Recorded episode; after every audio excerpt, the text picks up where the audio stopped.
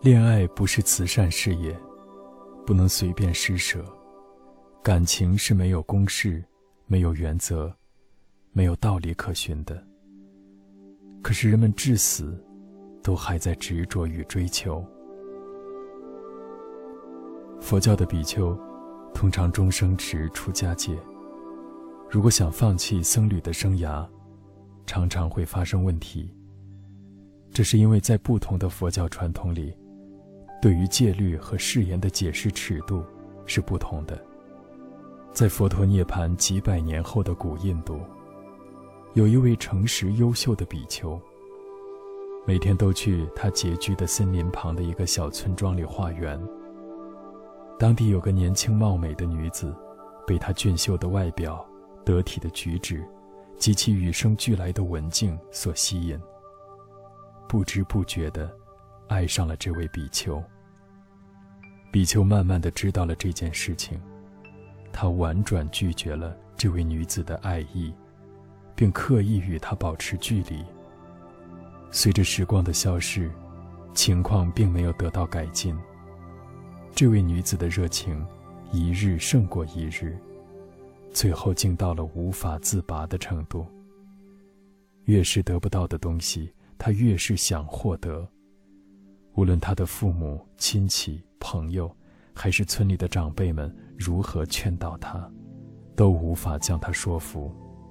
即使是这位比丘以及他的同修们，也来仁慈同情的，与他谈论这件事。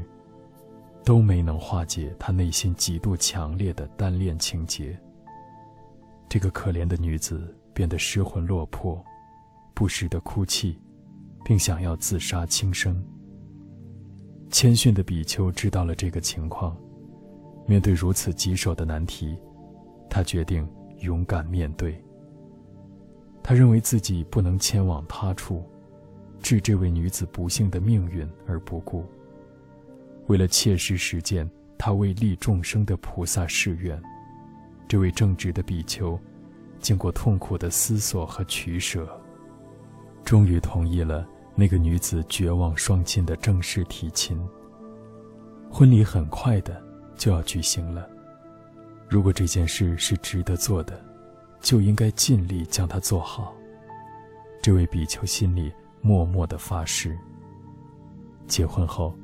他成为一个称职的丈夫，在各方面都体贴照顾妻子。他的妻子也深深的爱着他。这对夫妇以祖传的编兰技艺为生。他们的孩子后来也从事了同样的工作。每当工作时，这位还俗的比丘双唇都不住地活动，似乎是在不停地默念祈祷文。除此之外，没有任何外在的迹象显示，他从前是个比丘。他的诚实正直，很快就被人们注意到了。小店的生意很快就变得兴隆起来。当地人普遍认为，能拥有还俗比丘手边的篮子，会得到意想不到的幸运。一晃几十年就这样过去了，这个家庭日益兴旺起来。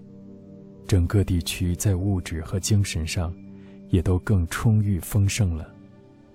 这位正直的编兰师，在岁月风霜的洗礼下，背早早的就变驼了。